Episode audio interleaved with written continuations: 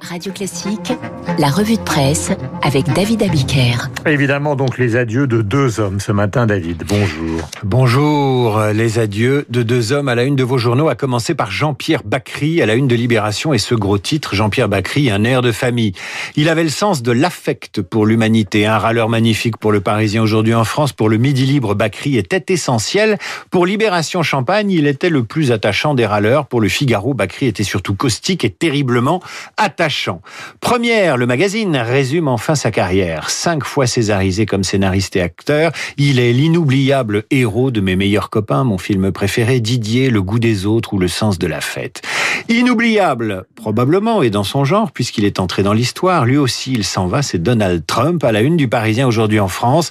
C'est l'heure du départ pour Trump. The End, titre le Télégramme, tandis que le Figaro se demande si le départ de Trump signe la fin du populisme. Et le Parisien raconte comment Trump a refusé tout contact avec Biden au moment de la passation de pouvoir. Donald Trump quittera demain la Maison-Blanche en président et non pas en simple citoyen comme l'avaient fait Barack Obama et leurs prédécesseurs. À 11 heures, avant que Joe Biden n'ait prêté serment et après une cérémonie matinale sur la base aérienne de St. Andrews dans le Maryland, Trump montera à bord d'Air Force One en président pour se rendre chez lui en Floride.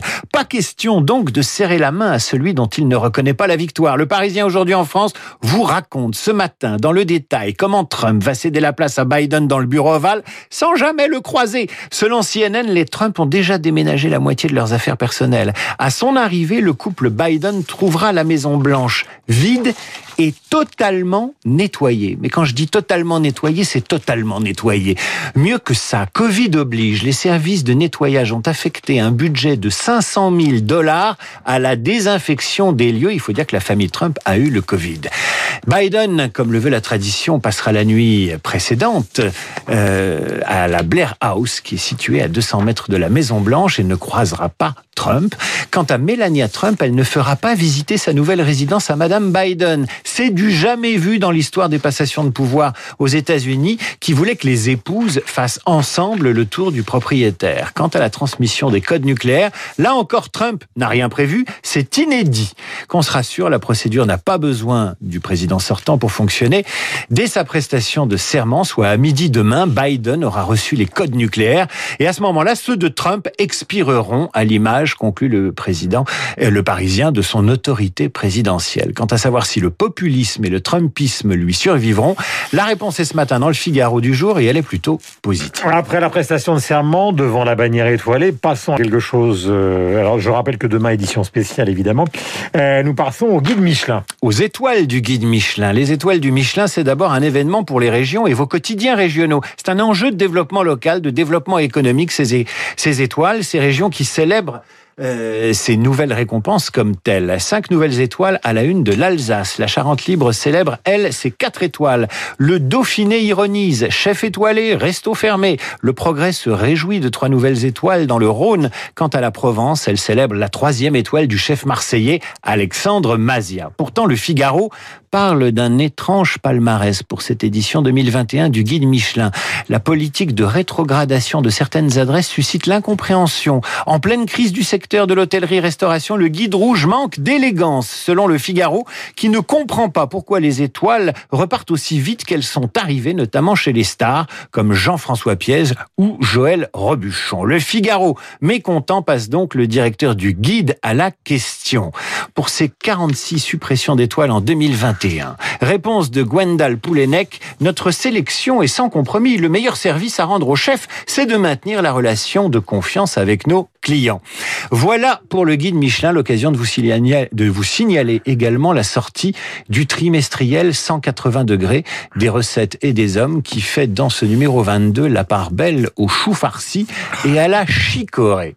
Et que vous n'aimez pas le chou farci? Ah, le chou farci au homard de Christian Constant est un des meilleurs plats que j'ai jamais mangé de ma vie. C'est dit. Et comme toujours, des photos absolument exceptionnelles dans ce numéro de 180 degrés sur le même registre, celui du goût et des odeurs.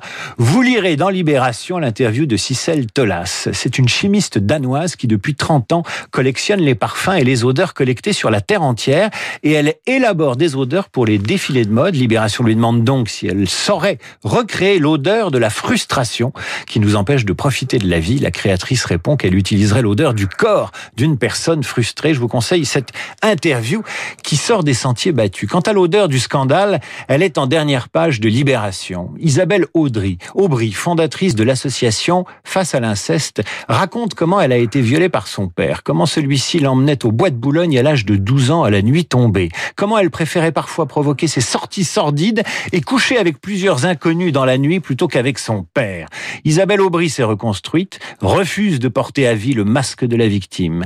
Quant à la déflagration de l'affaire du Hamel, elle attendait ça depuis longtemps, confie-t-elle à Libération. Portrait saisissant à lire dans Libération, un portrait intitulé Dire tout haut.